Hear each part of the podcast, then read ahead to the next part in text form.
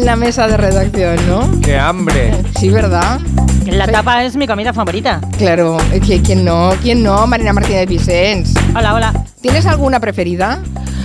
Pues, mejillones en escabeche, eh, lomo del bueno, queso curadito, idiazábal, croquetitas. Vale, basta. ¡Qué hambre! Por favor. ¿Eulalia Rosa tiene alguna tapa preferida? Tengo chocos, tengo. ¿Qué más decía? Tengo. ¿Cómo era? ¿Cómo era la Tengo canción? pulpo, tengo chopitos, tengo mm, teca, tengo de todo. Tengo jamón. Clavado, clavado, Marina, clavado. Bueno, no sé, no sé. Yo me pido el comodín de Quintanilla por si tienes este anuncio publicitario, porque aquí lo cantamos muy mal, ¿eh? Tengo gambas, tengo chopitos. Ah. Tengo gambas, tengo tengo chopitos. Tengo gambas, tengo chopitos, tengo croquetas, tengo jamón, tengo morcilla, tengo ensalada, tengo una hueva muy bien aliñada. Las croquetas, nos habíamos dejado las croquetas, por favor. Una tapa sin croquetas. ¿no? Fundamentales. Como que no. Y Roger de Gracia, buenas tardes. Buenas tardes. ¿Tú también eres de tapear? Sí, pero es verdad que aquí en Cataluña tampoco se lleva tanto, no hay tanta variedad. Aquí o unas bravas, unas croquetas, unas aceitunas, tal, pero... Y pagando siempre, ¿no? Siempre. Pagando siempre lo suyo cada uno. Yo no voy a pagar lo tuyo ni de coña. Hombre, ya calculo. Pero yo pagaré lo tuyo, a ver qué cara se te pone. Pues sí, eso me parece estupendísimo. Es, esto de la cultura de la tapa, que vayas a tomar algo y te pongan una tapa para acompañar, Sí. de verdad que es algo que cuando los catalanes salen de su tierra No, no. no dan crédito. No, no, a mí me parece tanto gasto que se la devuelvo. Yo no, hombre, no. Ahorra, por favor. bueno, está también David García Senjo. Buenas tardes, nuestro arquitecto de cabecera. ¿Cómo estás, David? Hola, buenas tardes, ¿qué tal? ¿Tú también eres de, tap- de cultura de tapa? Sí, sí, claro. Y además, desde que me vine al sur, que como dicen en Granada, que con una cerveza comes. Claro. ¿Qué te pones? Y en Jaén son generosos también, ¿no? Como en Almería, También, como en sí, sí, Granada. sí, sí. No, pero en Madrid no se quedan cortos, ¿eh? Quiero decir que tú ya venías de una tradición de, de poderte No- com- no- no de te poder creas, hacer eh. una comida con una cerveza. Pero no es el No, sur, no es el sur. no, no es como el sur. Las no. tapas del sur son, son muy creativas. Te pueden poner una tapa de, de pollo al curry. Es, es una cosa fascinante. ¿Una tapa de pollo al curry? Sí, a mí me ha pasado. Ah, O sea, hay, hay carta para elegir la tapa. Claro. y puedes elegir entre 30 o 40 platos. Bueno, bueno, pues eh, en fin, que la Vizcayen lo tendrá difícil, como no nos remontemos mucho a la historia, la actualidad la tenemos cubierta en cuanto a la tapa se refiere. En cualquier caso, invito a los oyentes que si quieren decirnos alguna cosa, eh, nos eh, pueden dejar un mensaje en el buzón de voz, es el 638-442-081.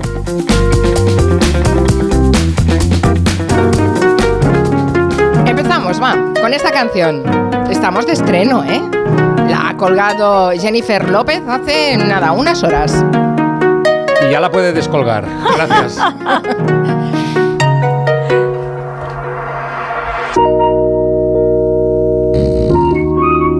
A ver qué os parece, ¿eh? Que es una canción de amor. Venga, Jay, venga. Espera, que todo tiene su tiempo. Ese Ben Affleck agotado Si ahí. estuviera Julia ya se hubiera llevado el tema, porque si no canta fuera. I watched my mother miss out on her life. All those been became her sacrifice. Canta flojo porque Ben Affleck está durmiendo. The darkness. Qué mala cara tiene siempre este hombre, ¿eh? Parece que está enemistad con la vida. Muchas cosas en la cabeza. Muy cerebro este hombre. Hombre, sus pelis son guays. Son guays, hombre. A ver, ¿cómo sube esto? Pensaba que subía más. ¿Cómo? Me está gustando mucho, ¿eh? Es sexy, es música sexy de la que pones cuando llegas a casa. ¿Tú pones música sexy cuando llegas a casa? Sí, todos los días. La canción está, de, de verdad, recién salido del horno, ¿eh? Hace unas pocas horas que la ha colga- colgado eh, y es una de las canciones del nuevo proyecto de Jennifer López, que será también un disco, una peli musical, un documental, todo para contar su historia de amor con Ben Affleck. Que igual le ha faltado un rato de horno, ¿eh? ¿Qué va? Es, un, es una especie de homenaje a la relación un gigantesco publicado en San Valentín. Pues se puede ver el vídeo ya, algo de. todo, todo de la está peli, sí. colgado ya en, en- Creo que es Amazon, ¿verdad? A ver, yo tengo Amazon. Sí, en Amazon y en YouTube, en, en todas partes se puede ver ya. Los Benifer. Benifer. Oh, ¿te lo has inventado tú? No, no, no. Yo no tengo, no tengo esa creatividad. Son Eso como los Brangelina, tienen ya su nombre. Ah, claro, claro, muy bien. Shipping. Hablando de historias de amor, también tenemos nosotros una historia de amor con la radio. La hemos estado recordando durante toda la semana, la semana en que celebramos el Día Mundial de la Radio en el año de su centenario. Y habíamos invitado a nuestros colaboradores a ir dejándonos pequeñas mm, eh, píldoras de, de sus recuerdos radiofónicos. ¿Qué os parece si escuchamos el de Miki Otero? La primera gran historia de la radio podría ser una leyenda. En la aldea un tipo había emigrado a Alemania y cuando regresó eh, trajo una radio consigo, un aparato. La última vez que la había puesto era en Alemania, entonces cuando llegó al pueblo y se pusieron en torno al aparato todos, dijo cuidado, que, que va muy bien pero puede hablar raro. Y la encendió y hablaba en castellano, evidentemente, y no en alemán. Y esto tiene que ver con mi memoria también. Eh, mis padres eh, iban a unas conferencias que ofrecía la editorial Planeta. Si ibas y dejabas que te vendieran una enciclopedia, te llevabas un regalo. Y el gran regalo de mi infancia fue una especie de radio luminosa que proyectaba la hora en rojo al techo de la habitación y que te encendía directamente no con un pitido, sino con las noticias de la mañana. Recuerdo como ese artilugio como algo casi mágico y hace poco me compré una para mí, muy parecida. Y entonces cada mañana en lugar de la típica alarma insidiosa nos despiertan las noticias de tal modo que mi, mi hijo, por ejemplo, de 5 años va por ahí diciéndole a la gente, ¿sabes que hay elecciones en Galicia? ¿Sabes que hace mucho que no llueve? Y eso es la radio también.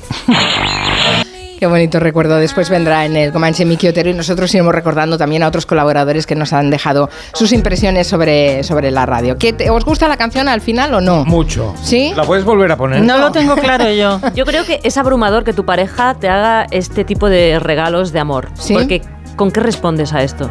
Gracias. Si eres Ben Affleck, o sea, que levantas una ceja.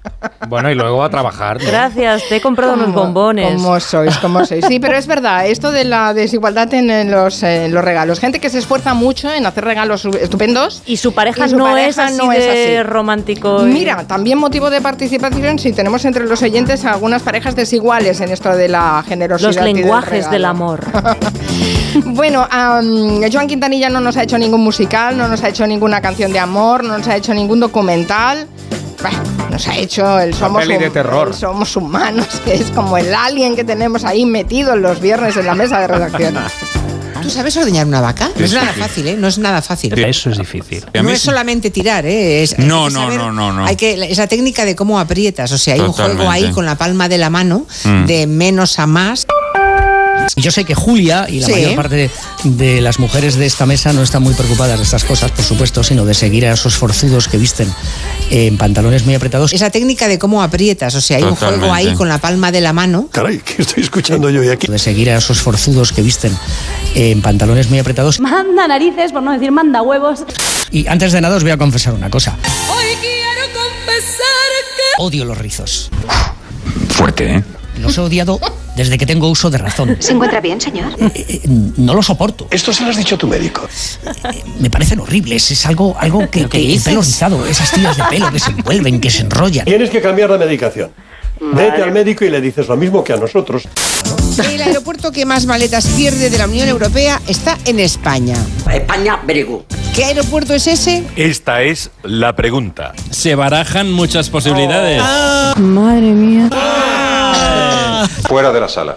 Bájenle a calabozo. Cuando a uno le toca la lotería, aquí hay un impuesto de la lotería. Claro que sí. A los bancos, en 2023, les ha tocado la lotería. Matemáticas, hijo, con eso alegarás, pero los números no mienten. Es el premio gordo y la pedrea. Dos menos dos es igual a cero y te aseguro que sé muy bien lo que digo. No se quejen, disfrútenlo. ¡Calla! ¡Cállate! ¿Cómo te queda ese niño? ¿Cómo resulta ser de mayor? Es un debate que ponía Eugenia Curto, nuestra compañera, sobre la mesa. que ponía Eugenia Curto, nuestra compañera, sobre la mesa. Y hay gente que, uno- yo por ejemplo, los días de la semana desde hace muchos años siempre es eh, lo, relaciono, lo relaciono con cubiertos. hombre? El lunes es un cuchillo, el martes es un tenedor. No supondrás que voy a creerlo. Te lo juro por Dios. Eso no me lo dirá en serio. Yo creo que sí. Y una tetera el miércoles. El miércoles es también un tenedor. De locura, vamos. ¿Existe algo parecido a esta unión espiritual de, la Adolfo con la E. ¿Qué seré? ¿Qué seré? ¿Qué seré? adelfopoiesis. Ahora sí. Como es jueves, tenemos a nuestro medioambientalista de cabecera, José Luis Gallego. Ah, hombre, ¿qué tal? ¿Qué tal nada artificial, por cierto? ¿Y quién es este hombre tan rural? Mm, bueno, Yo sé algo, soy, soy rural, como dice la musiquita que me pone aquí el, el dedito. ¿Me está diciendo eso? Yo fui un niño solo. Yo mm, me llevo 19 años con mi hermano, es decir, que yo fui un niño solo. De niño nunca fui feliz.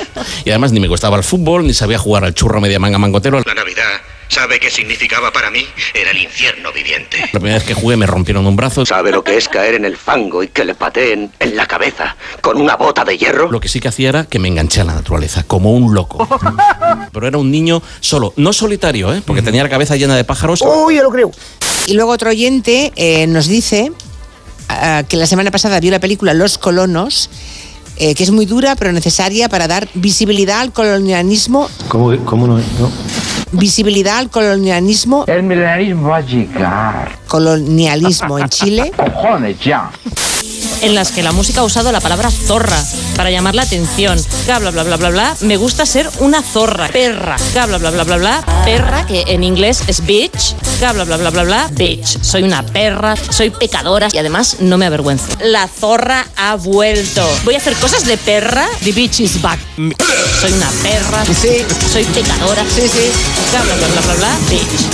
La zorra ha vuelto. Es que siempre que pienso en él, pienso en este... Perdón. Perdón. Perdón. Soy una perra. Sí, sí, sí, sí. Pecadora. Perdón, perdón. Per- per- Perdón. ¿Tú sabes ordeñar una vaca? No es nada fácil. Perdón. Me gusta ser una zorra, perra. ¿Y qué son? Fortiter inre, suaviter informa. Coño, no sabía. Estoy agotado. Se supone que este es un programa serio, pero claro, 20, 20 horas a la semana dan para, para muchas ¿Tú cosas. sabes qué día es? vaca es la nueva. ¿Te gustan las pelis de romanos? Sí. ¿El viernes es cucharilla o sería más bien tenedor de pescado? Eso es una tortura, es una prisión. Sí que nos sabe ordeñar Joan Quintanilla. Todos nuestros lapsus, nuestros errores y todo lo que decimos, en fin.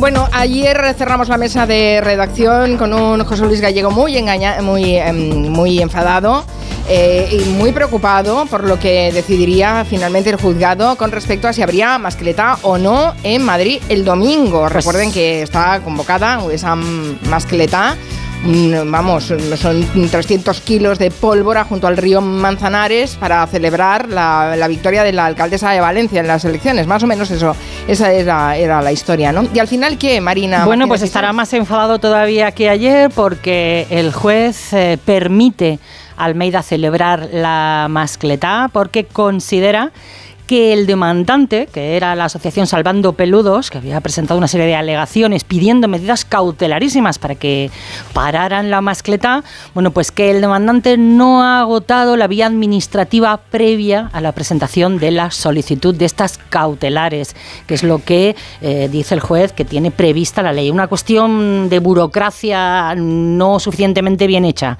es lo que, es lo que alega el juez. Así que el domingo a la una, en la explanada del Puente del Rey, en el Manzanares, esos 300 kilos de explosivos que han costado 46.000 euros, pues eh, sonarán, es- estallarán y las consecuencias que vaya a tener para las 120 especies de animales que viven en esa zona del Manzanares, pues serán las que tengan que ser, ¿no? Ese ruido, ese polvo, ese miedo, ya no solo de los pájaros que viven allí, otros animales o perros que sufren muchísimo. Bueno, y las personas también. que los viven allí. niños. Bueno, Recordemos vamos que a es un hacer entorno renaturalizado, ¿eh? es un entorno recuperado. Contemos un poco la historia por si alguien ha caído ahora del guindo. Se renaturalizó en el año 2016 y desde entonces el lugar parece otro. O sea, es un lugar donde la, la fauna madrileña eh, vive a sus anchas, ¿no? Y por eso, por temor a las consecuencias, tanto las asociaciones ecologistas como la oposición estaban absolutamente en contra. Rita Maestre. En sí es una mala idea, pero es que además la ubicación que ha elegido es la peor de las posibles, en un entorno protegido entre la Casa de Campo y Madrid Río, un entorno donde eh, se concentra una parte importante de la fauna de nuestra ciudad, de, de los pájaros, de los animales que van a verse más afectados por un evento de estas características, es decir, una lamentable idea. Toda la oposición eh, y todos los ecologistas en Madrid estaban en contra, pero eh, la alcaldesa de Valencia, al igual que eh, el Partido Popular en general, lo ha considerado un tema politizado, no una defensa del medio ambiente. ¿no? La alcaldesa de Valencia, María José Catalá, llama a la izquierda madrileña cateta. Pues me parece que es una postura cateta, la que tiene la izquierda madrileña y la izquierda valenciana. Resulta que lo que se hace todos los días en París, en, en Disney, no se puede hacer un día en Madrid.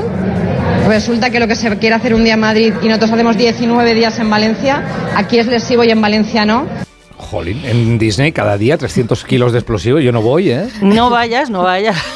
Pero no es, no es un entorno naturalizado, ¿eh? Tampoco, Eh. Disney, ni mucho menos. Claro. Eh, pero eh, recordemos que esto sale precisamente a mayor gloria de María José Catalá. Claro, claro. eh, ha sacado además, ha, ha desempolvado un término cateto que hacía mucho tiempo que no, que no escuchaba, ¿no? Pueblerino, palurdo.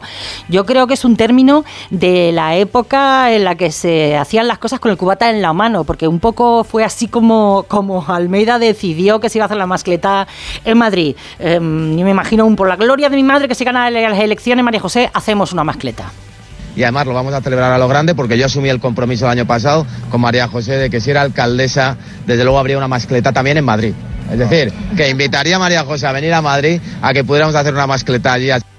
Sí, sí, literal, fue así. Tal así cual. salió la historia de la mascleta, que tendrá lugar porque el juez así lo ha permitido por un defecto de forma administrativa el domingo a la una del mediodía. Además, el ayuntamiento no pidió ningún informe de impacto ambiental, que es una de las cosas que, que la oposición y los ecologistas dicen que, que menos ¿no? que tener, mm, por ejemplo, un, eh, un informe con una idea de lo que va a suponer para las especies. Tú conoces bien esa zona, ¿no, David García Senjo?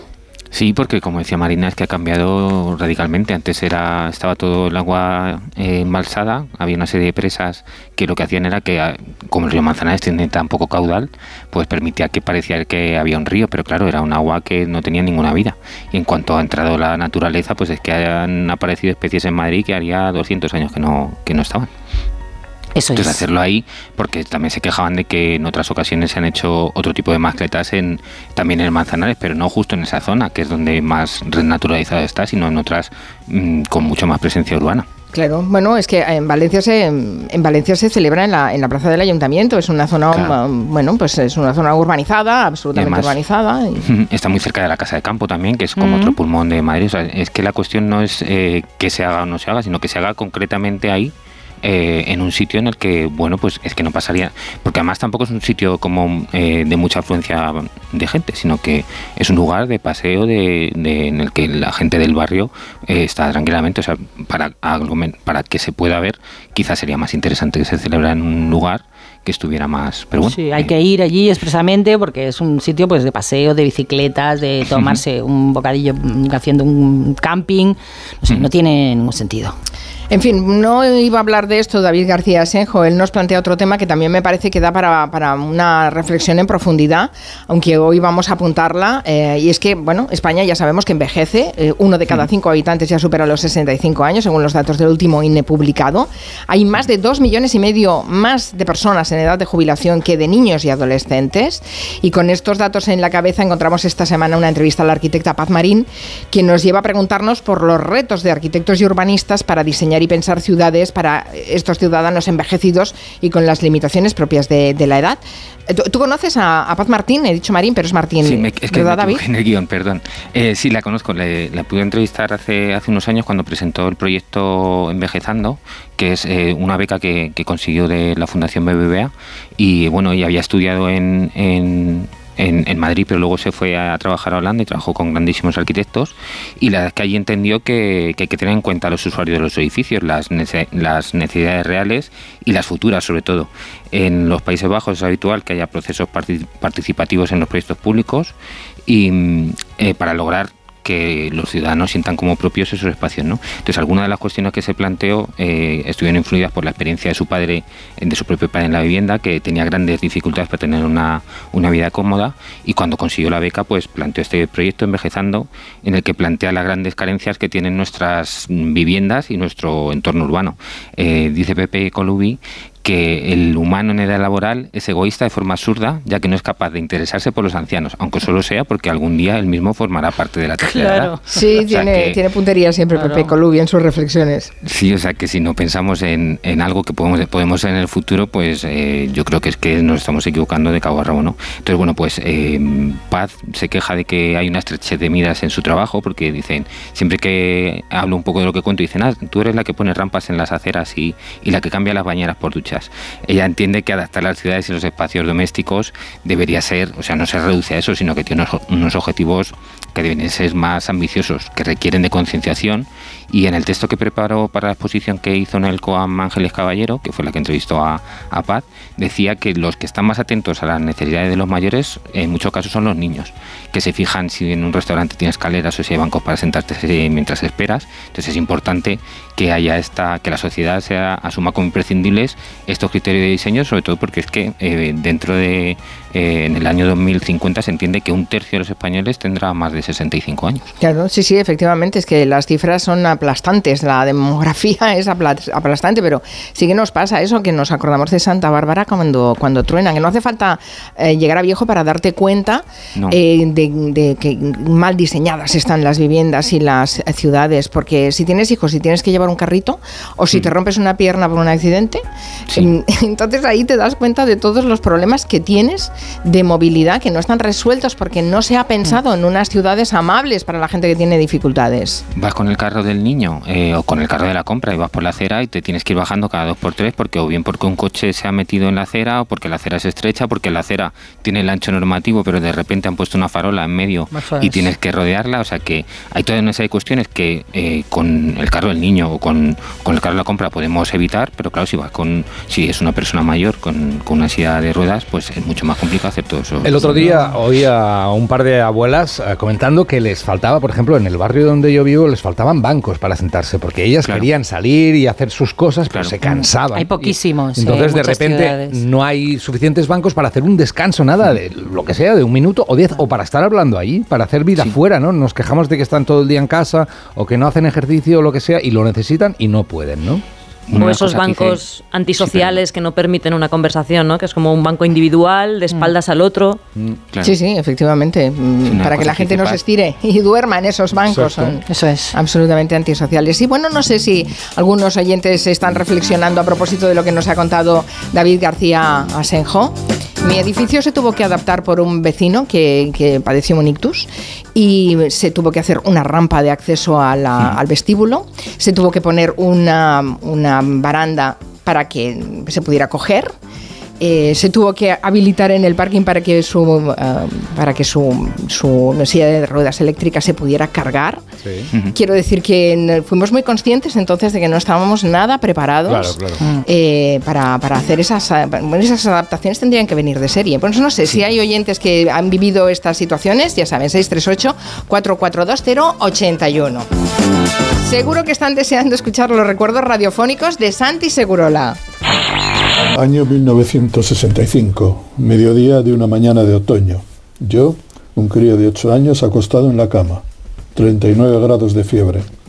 En la mesilla una radio alemana de maleta. En el dial, Radio Juventud de Bilbao. Como cada día a las 12, la voz de José Antonio Cayón y su programa de música Pasajeros de la Felicidad, que rara vez podía escuchar porque estaba en la escuela. Y en aquel día y en aquel programa suena una canción, Il Mondo, de Jimmy Fontana, probablemente en su versión española. No tenía la edad ni las entendederas para reparar en el contenido existencial de su letra. Solo sé que me hizo sentir tan bien que nunca he olvidado aquel instante. Aquella mañana descubrí los efectos paliativos de la radio y comenzó una pasión por la música que no me abandona.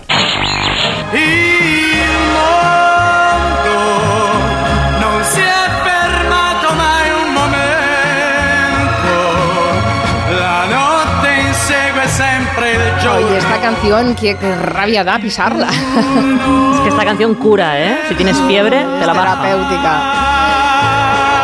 Una pausa para la publicidad y volvemos. Vayan pensando en aquella vez que fue a una fiesta y llevó un vestido de esos que no podía ir al baño con él, porque vamos a hablar de eso.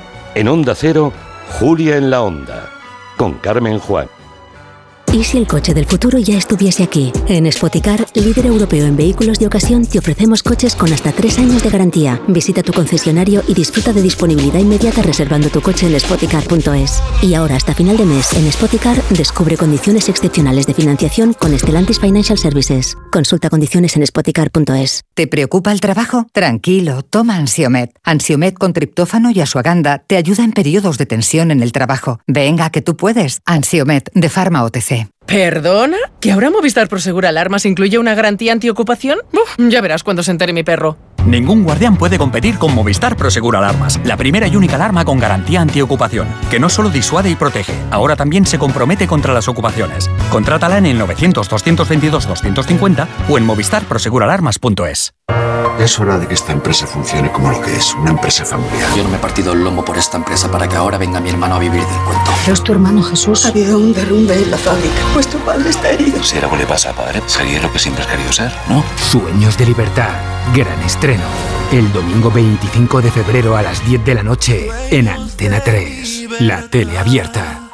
Cuando Berta abrió su paquete de Amazon, se le aceleró el corazón. Pantalla LCD y seguimiento de la frecuencia cardíaca. La pulsera de actividad se clasificó en su corazón por su calidad y su precio. Cinco estrellas de Berta. Productos estrella a precios estrella. Empieza a buscar en Amazon hoy mismo. Noche de tos. Respira. Toma Herbetón Respir. Herbetón jarabe con extractos de pino y eucalipto es expectorante natural y antiinflamatorio pulmonar. Herbetón Respir. Consulte a su farmacéutico o dietista.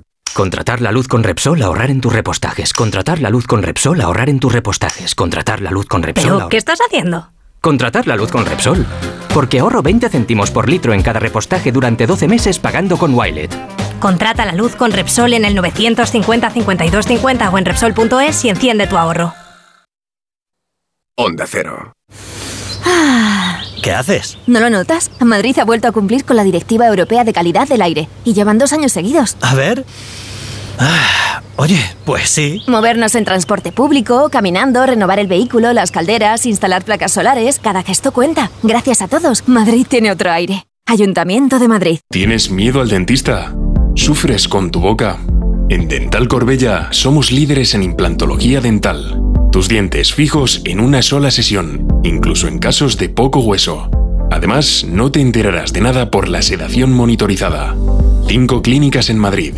Pide cita gratuita en dentalcorbella.com y en el 91 111 75 75. El envío de Burfaxes ahora es mucho más cómodo, rápido y económico con notificados.com. Con notificados.com envíe Burfaxes a través de Internet cómodamente desde su ordenador, con la máxima seguridad y validez legal, 10 años de plazo para acuse de recibo y testimonio notarial de certificación de contenido. Notificados.com. Burfax online postal y electrónico. Lo tienes todo.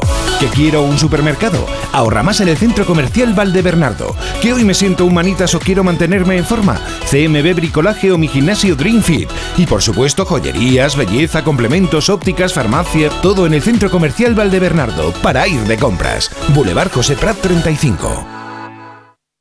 ¿Harto de tu salón, de tu habitación, de la sala de estar? Dale un aire nuevo a tu hogar y disfruta del remate final de rebajas de muebles a dama, con la calidad de siempre, transporte y montaje gratuitos. Entra en mueblesadama.com o ven a la calle General Ricardo 190 y no te pierdas sus ofertas increíbles. En la ganadería Organic producimos la mejor carne del mundo. Hacemos cría ecológica de las razas Angus y Wayu, 100% sostenible. Nuestra carne es deliciosa y saludable, extremadamente tierna y jugosa. Va del campo a tu casa, sin intermediarios, a un precio justo. Si pruebas Organic, solo comerás Organic. Nosotros te la llevamos gratis a tu casa. Haz tu pedido en el 910-2010, 910-2010 o carneorganic.com. Organic, la mejor carne del mundo. ¿Sabes quién fue Pinito del Oro? Fue una trapecista española que se convirtió en los años 50 en una estrella mundial del circo. Siempre actuó sin red y sin ningún tipo de seguridad. En 30 años que duró su carrera, se cayó solo en tres ocasiones. Se retiró con 39 años, siendo todavía una estrella. De su vida se habló en Mujeres con Alma, sección de La Rosa de los Vientos. Si no escuchaste el programa o quieres volver a escuchar cualquier sección a la carta, entra en la web y en la app de Onda Cero. No te pierdas nada. Onda Cero, tu radio. En Onda Cero, Julia en la Onda, con Carmen Juan. Mi hijo es minusválido y estoy viviendo en este piso cuarenta y pico años. Estaba con escaleras el portal y este año, después de 48 años, han hecho accesible el ascensor, el, el portal, porque ahora hay otras personas mayores, pero hasta ahora se las ha visto canutas para subir esas seis escaleras que habían en el portal. Sí, sí, qué fuerte. Bueno, ayer se celebró en Londres la premier mundial de la película Dune 2 con una alfombra roja de lujo y la imagen eh, que pasará a la historia es la de la actriz Zendaya que se presentó con un vestido metálico que ya es viral y que seguramente habrán visto muchos de ustedes. Sí, se trata de un modelo de Thierry Mugler de, de inspiración futurista. Ella está elegante porque es Zendaya y lo estaría con una bolsa de basura, pero a ver, el traje, no sé si lo habéis visto, es un mix de armadura tipo C3PO y un poco el plástico de los embalajes de los juguetes, ese que tiene como que tiene la forma de las muñecas y es duro que resiste una explosión nuclear. Práctico no parece, ¿no? No. Entonces, desde que se ha puesto esta imagen en las redes, se ha puesto de moda y lo, estamos- lo hemos estado viendo, yo tengo una pregunta y es, ¿cómo se hace pipi con eso puesto? claro, porque es que parece muy complicado de ponerse y especialmente de sacárselo en un baño. Entonces, he hablado con el diseñador de cabecera del programa, que es Lorenzo Caprile, que me ha dicho lo que, lo que ya sospechábamos, que es que cuando llevas un vestido así, no se hace pipí. Te lo pones para la foto y te aguantas. Por ejemplo, en el caso de Ane Gartiburu para las campanadas, lo de los pipís o los tal o los baños no lo tenemos en cuenta porque que estamos hablando de 10 minutos con, con el vestido, con lo cual, pues bueno, pero claro, para una alfombra roja unos Goya, que son 5, 6, 7 horas de ceremonia, esta moda que hay ahora de trajes tan, tan, tan, tan entallados que parece que van a explotar de un momento a otro. Yo siempre hago la prueba porque a veces es que no te puedes, te tienes que desnudar para hacer un pipí, no te puedes subir la falda porque cuando llegas a la cadera, por muy delgada que estés, pues eso no, no sube para arriba.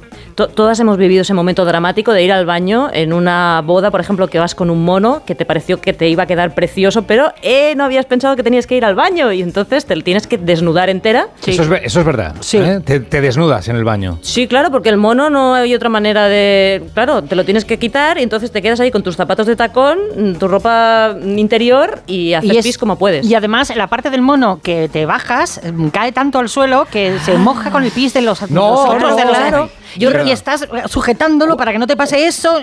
te- Cuélgalo, no hay Yo un colgador. Nunca, nunca hay un colgador cuando lo necesitas. Yo recuerdo una boda que me prestaron, porque además era prestado, un mono precioso de seda que no podía estropearse con ni una gota de agua ni nada. Y claro, era una boda que había invitados que salían a fumar afuera, había barro en el, en el baño. Y tú estabas bebiendo. Y yo estaba bebiendo. Tenías pipí. Y entonces, conforme avanzaba la noche, cada vez era más complicado.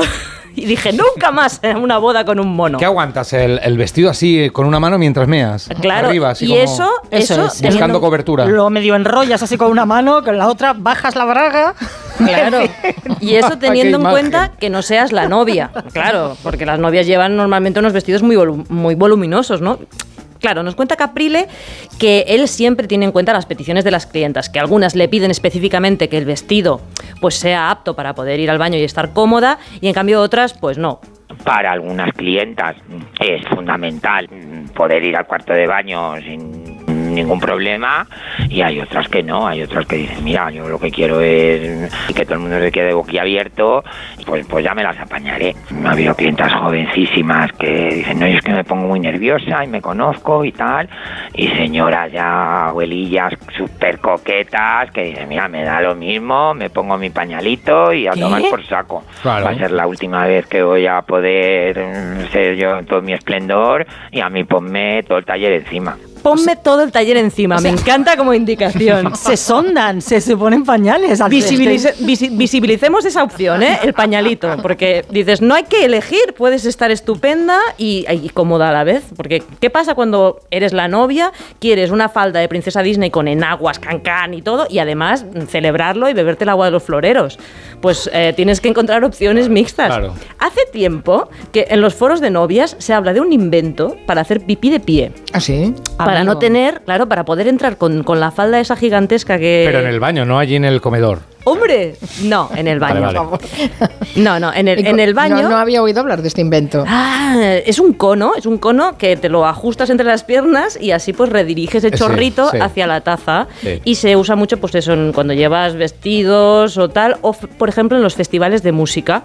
Hay un montón de marcas. Está dando mucho asco, ¿eh? Te está dando asco, pero es útil, es útil. Este conito morado sirve para que hagas pipí de pie siendo mujer. Fue bien útil llevarlo al Tomorrowland porque me encontré este tipo de meaderos por todas partes. Ari trae su meadero de silicón. Y entonces ves el vídeo de la chica en el festival, en el Sí. Tomorrowland, que hace, hace cola eh, para ir a los meaderos de los señores y entonces ella con su conito, pim pim, hace pis en un momento. Pues me parecía ¿Eh? más práctico lo que llevaban los reyes medievales, que era un trono con cagadero y cosas así, ¿no? Pues sí, claro, pero para una boda no sé si yo es muy elegante. Te sientas allí y pa'lante. En fin, bueno. Bueno, no estas sé. cosas pasan, las contamos en la radio porque estas cosas pasan. Lo Dice mismo- Laura Rodríguez, hay una fiesta que se celebra cada año y en la que la mayoría de las mujeres tiene dificultades para ir al baño con el traje. Se llama Feria de Abril. Ah, claro. Ah, no ¿Cómo será habíamos eso? pensado en eso, con los faralaes. Pero ellas seguro que lo han pensado, que nos cuenten. ¿Cuál es el, su truco? ¿Llevan ¿Cómo lo conito? hacen? Por favor, que hablen del conito. Los arquitectos también tenéis que pensar estas cosas, Por David favor. García Senjo. Queremos baños Soluciones. aptos Amplios, baños para amplios. vestidos. Claro, amplios, ¿no? Sí, sí, limpieza fácil y todo, muchas cosas. Vale. Eh, eh, ¿quieren- eh, antes hablábamos ¿no? de, de un poco de ese proyecto Envejezando, que me parece interesantísimo. Eh, cuéntanos también mm, algunas de las cosas, no sé si hay una normativa que obligue a esa adaptación de los espacios públicos para gentes con, gente con, con problemas, eh, de- con dificultad de movilidad, o si eh, se está, estamos en construcción en eso también. Estamos en construcción. En teoría la normativa obliga a que los espacios públicos y los espacios no solo exteriores, sino también los interiores sean, sean accesibles. Eh, comentaba antes un oyente el problema de los, eh, las escaleras en los bloques de pisos, que era muy habitual porque pues se levantaba un poco el forjado de la planta baja para que no hubiera humedades y demás. Entonces pues eso implica, aunque parezca muy poco, que son que cuatro peldaños eh, no nos parece nada, pero en cuanto llevas una silla de ruedas, pues luego la rampa no cabe porque tiene mucha pendiente, tienes que hacer obra y picar el forjado para que, en fin, que hay que adaptarlo.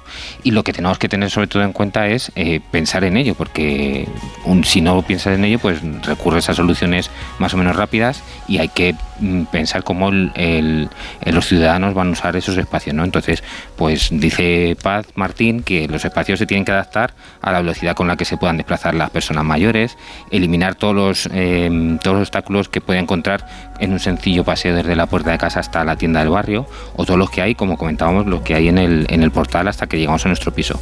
Escalones, suelos irregulares, pequeños saltos entre pavimentos que han sido eh, reformados varias veces. Es decir, hablamos la semana pasada del terrazo y que estaba ahí debajo de, de muchos, de muchas tarimas, muchas alfombras, muchas cuestiones, pues en una vivienda en la que a lo mejor todo el suelo era de terrazo y luego en el, en el salón hemos colocado una tarima, pues resulta que hay un pequeño, casi minúsculo resalto que para una persona mayor que va arrastrando los pies supone una caída. Y además influye que en las, eh, las personas mayores en muchos casos tienen problemas para cambiar las, las, las bombillas que se han quedado fundidas. También tienen eh, como eh, la idea de apagar, no encender muchas luces para, para no gastar, porque también hay que tener en cuenta que muchos problemas de adaptación de vivienda de personas mayores es porque tienen una pensión muy baja y no pueden hacer ninguna obra, ¿no? Claro. Entonces, pues hay toda una serie de cuestiones que, que no se tienen en cuenta y lo que tenemos que procurar es plantearlas desde el principio para que, bueno, pues que sea fácil eh,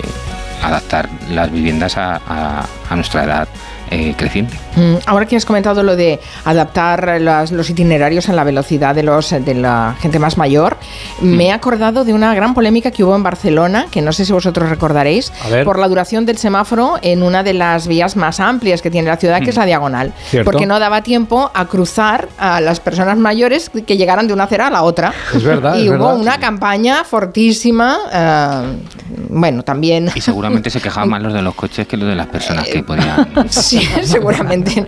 No sé, no sé, pero sí, sí, la verdad es que sí, fue una campaña muy intensa. El paseo de la Castellana no lo puedes eh, cruzar de una sola vez entera. Mm. Es impo- absolutamente imposible Sí, caminando menos, rápido, ¿eh? Ya una persona que- mayor. Que haya, eh, pues eso, un- una meseta en, en medio, una mediana. en No, una meseta, no, una mesita. Una mesita, unas tapas, una paradiña ahí. Algu- Algunas de estas se han ocupado por bares en, en la pandemia. Ah, Es verdad, es verdad, es verdad. es Hombre, claro. Fotos míticas ya. Sí, sí, las cañas. En fin, Eh, las redes andan hoy muy agitadas con la última novedad en inteligencia artificial, porque es que ya se puede generar imágenes artificiales en movimiento y esto da miedo.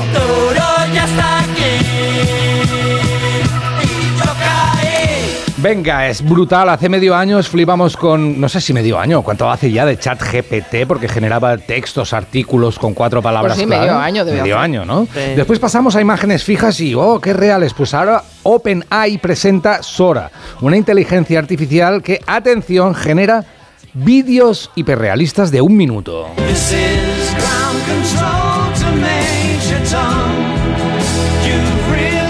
Bueno, bueno, bueno, la gente hoy está flipando viendo estos vídeos. Mira, ¿ves esta oreja que tengo, la derecha, que la tengo roja? Sí. Es de la turra que me ha metido Guillén Zaragoza hoy por la mañana. Tienes que hablar de OpenAI porque está, mira estos vídeos. Y es verdad, me ha enseñado los Da vídeos. miedo. No, no, es que eh, yo pensaba, no, se verá que es artificial. No se nota para nada que es artificial.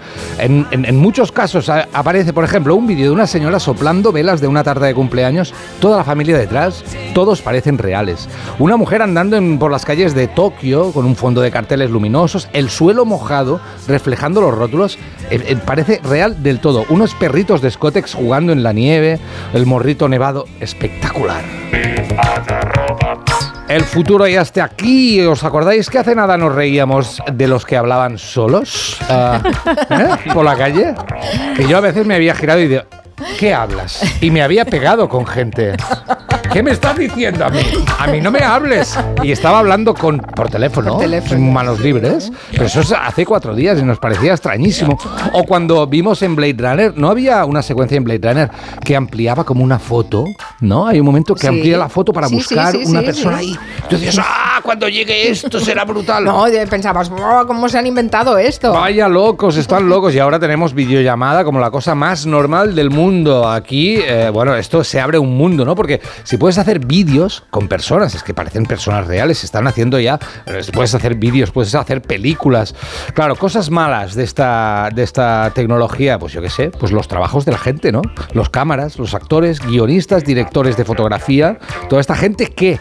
Cosas buenas, pues se pueden generar eh, vídeos, películas mucho más fácilmente. Y puedes hacer esos vídeos que te piden de, ay, vamos a hacer un montaje los amigos, manda un vídeo de 30 segundos felicitando a Paquita para Claro. su cumpleaños. Lo haces con la IA. Y la Qué creatividad, maravilla. tú le pones a esta IA, le pones, yo qué sé, eh, una guerra naval de barcos piratas dentro de un café con leche y te la hace. te lo juro, lo he visto. Yo lo he muy visto. Yo le veo aplicaciones más de sube un vídeo de motivación para esta, yo qué sé, para cualquier cosa, pues te lo hace la IA. Me estáis dando miedo, ¿eh? Es No, el no, futuro es, me es aterra. alucinante. Bueno, eso significa también, por otro lado, que se pueden hacer películas mm, fácilmente. Significa que Woody Allen puede hacer no una, sino 23 al año. No, por favor, Según Woody. tú no se notaría mucho la diferencia. No, para nada. No toques la máquina, Woody, de verdad. Me cuenta Prudencio Exojo que cuando, hablando de las dificultades de ir al baño con los vestidos de Faralaes en la feria de abril, que cuando se empieza a sentir la necesidad de ir al baño, las señoras solicitan al cochero que las lleve al hotel y luego regresan aliviadas. Pero vamos a ver, yo voy una vez por cada cerveza que tomo. ¿Cuántas veces puede el cochero llevarme al hotel? Claro, eso es mucho Y entrenamiento. Sil ¿eh? Rules dice, habláis de aguantar el vestido mientras se hace un pipí, pero poco se comenta que a veces la puerta del lavabo no cierra. Ah, y con el pie, No hay colgador el para pie. el bolso. Es así. O sea Sí. que lo tienes que colgar del cuello y eso ya es una auténtica odisea. Sí, sí. Y si la puerta está lejos y no la puedes aguantar tú, uf, Y vaya la- agobio, ¿eh? Y la luz cada 20 segundos se apaga sola. Ah, entonces diriges la sinfónica. Encima eso. Bueno, recuperando los mensajes eh, de nuestros oyentes, cerrando ya esta semana de la radio, ¿qué, qué recuerdos tienen nuestros economistas, Javier Díaz eh, Jiménez y Gonzalo Bernardos? Mi primer recuerdo de la radio son Carrusel Deportivo los domingos. Mi padre hacía la quiniela y seguía cada gol y, y así pasaron la mayor parte de los domingos de mi vida. Y luego muchos años después, cuando estaba haciendo, estudiando la carrera, por razones que, que nunca terminé de entender, mi padre entraba a mirar a ver qué hacía, me saludaba, me preguntaba si está y me decía, Javier, tu carrera es la radio. Y, y- y nunca lo entendí, ¿no? Pero y, me lo, y era una broma recurrente que se inventaba él, que probablemente solo le hacía gracia a él y que al final pues terminó siendo visionaria, ¿no? Y, y viva la radio. La radio es mi vida, la radio es mi niñez. Yo me levantaba y veía a mi padre escuchar la radio. Mi padre se acostaba y también escuchaba la radio. Yo le copié y me marchaba a la dormir con los deportes. Y siempre he estado acompañado de la radio. Ya no me marcho a dormir con los deportes porque mi mujer lo vetó. Pero si no, cuando estoy fuera, me cojo el móvil, me pongo un podcast y escucho la radio. Porque no hay nada mejor para dormir y tranquilamente y gustosamente que la radio, no solo para dormir, también para levantarse y también para vivir. Qué bonitos mensajes. Mira, dice de cerca de Kai, dice, yo creí que la inteligencia artificial nos iba a quitar el trabajo. No, nos lo quitará la gente que sepa utilizar las inteligencias Eso es artificiales. verdad, eso es verdad. que está la cosa así un poco complicada. Ah, David, cuéntanos qué es la Red Mundial de Ciudades Amigables con las Personas Mayores. Pues era una red que existe desde los primeros 2000. Eh, hay más de 100 ayuntamientos españoles que han formado parte de esta red, que busca fomentar transformaciones urbanas para permitir el envejecimiento activo y mejorar las vidas de, de los mayores. Es importante esto del enveje- eh, envejecimiento activo para que, pues tanto en las ciudades las personas mayores se puedan mover y que en los espacios públicos haya sitios para que estas personas estén, ¿no? Entonces eh, se establecieron una serie de protocolos para tratar de comprender el grado de adaptación de las ciudades y también la percepción que tienen los habitantes de las dificultades que tienen para moverse dentro de estas ciudades. Entonces preguntan por espacios verdes, si cuentan, como contábamos antes, con áreas de descanso y bancos confortables, si hay aseos en, el- en la vía pública, si hay eh, facilidad de acceso al transporte público y qué calidad tiene, es decir, si permite que podamos movernos rápidamente por la ciudad con este transporte público, si hay actividades culturales, sociales y de ocio que tengan eh, en cuenta a las personas mayores no solo como público, sino también como posibles participantes de ellas. Entonces era esperanzador esto en el 2017, cuando se presentó el proyecto Envejezando, pero parece que se ha dejado eh, languidecer esta, esta red porque a lo mejor sigue funcionando, pero consultando información para, para preparar la, eh, este tema, pues muchas de las eh, páginas web han, desaparecido, no se encuentra el enlace.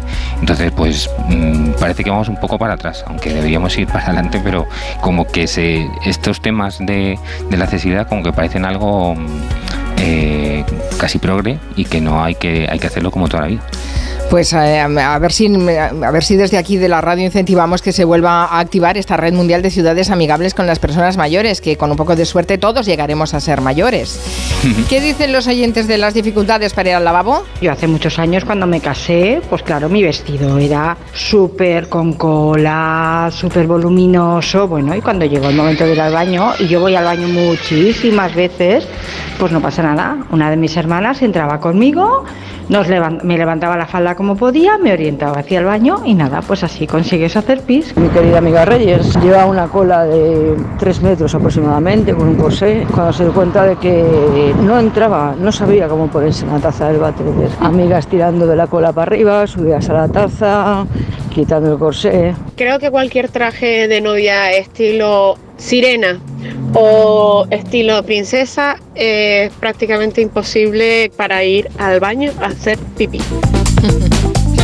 Bueno, Sonia San José revela que, que por eso vamos de dos en dos al, al lavabo, ¿no? Para sujetar la puerta, para ayudar. Pero el estilo sirena es más complicado porque no tienes piernas.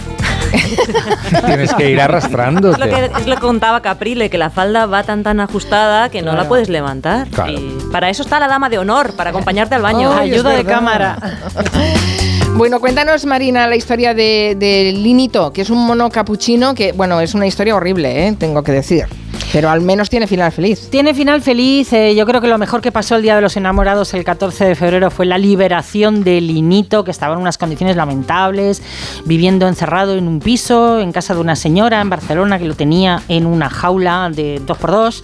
Ana María Estarán es la coordinadora del área legal de FADA, que es la fundación que ha peleado 10 años por liberarlo y nos cuenta bueno, que la dueña al principio lo dejaba salir, darse un paseillo por el salón, pero que un día el mono se puso nervioso, lo atacó un poco y lo metió en una jaula de la que jamás salió. Estaba en una jaula de un 2 por 2 metros aproximadamente. No le daba la luz natural, que es algo esencial para, para cualquier animal, tener luz del sol directa. Tampoco tiene conocimientos para el mantenimiento de estas especies. También son animales sociales, necesitan de, de otros ejemplares de su misma especie ¿no? para socializar. Empezaron a intentar liberarlo en 2014, 10 años eh, intentando convencer a la mujer, eh, con trámites legales que no avanzaban, ahí había un limbo, que no eh, conseguían eh, que, que- que hubiera la orden para poder eh, hacerse con el mono. Bueno, ahora con la ley de, de- de bienestar animal no se podría tener este mono capuchino en casa. Exacto, y gracias a esa ley han podido acelerar el proceso y ahora eh, Linito vive en la Fundación Mona, que es un santuario donde lo van a tratar con dignidad hasta la vida que le quede, que tampoco es mucha. Y Cristina Balsera nos lo contaba, que es la jefa de cuidadores de este le- nuevo hogar. Dice que tienen un gran reto por delante, primero porque viene mal alimentado, con falta de luz, con un montón de consecuencias físicas, pero también de otro tipo. Problema también es toda la parte social y toda la parte psicológica, porque todos los primates somos eh, animales sociales, debería haber tenido la posibilidad de vivir con otros de su propia especie, ¿no? Y en el momento en que se le cogió de la selva para mm, venderlo como mascota, pues perdió esta posibilidad. Si se le va a poder ofrecer pues un año, dos, tres, cuatro o, o cinco, lo que le quede, en compañía de sus congéneres, pues habrá valido la pena el esfuerzo.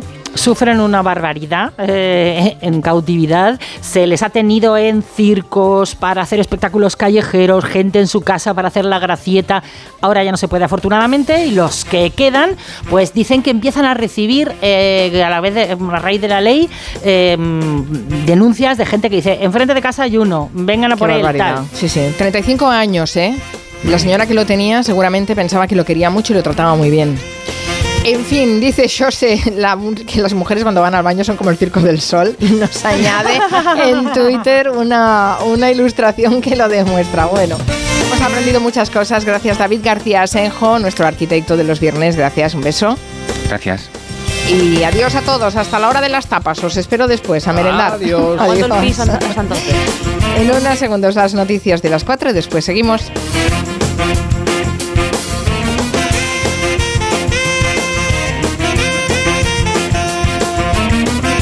En Onda Cero, Julia en la Onda, con Carmen Juan.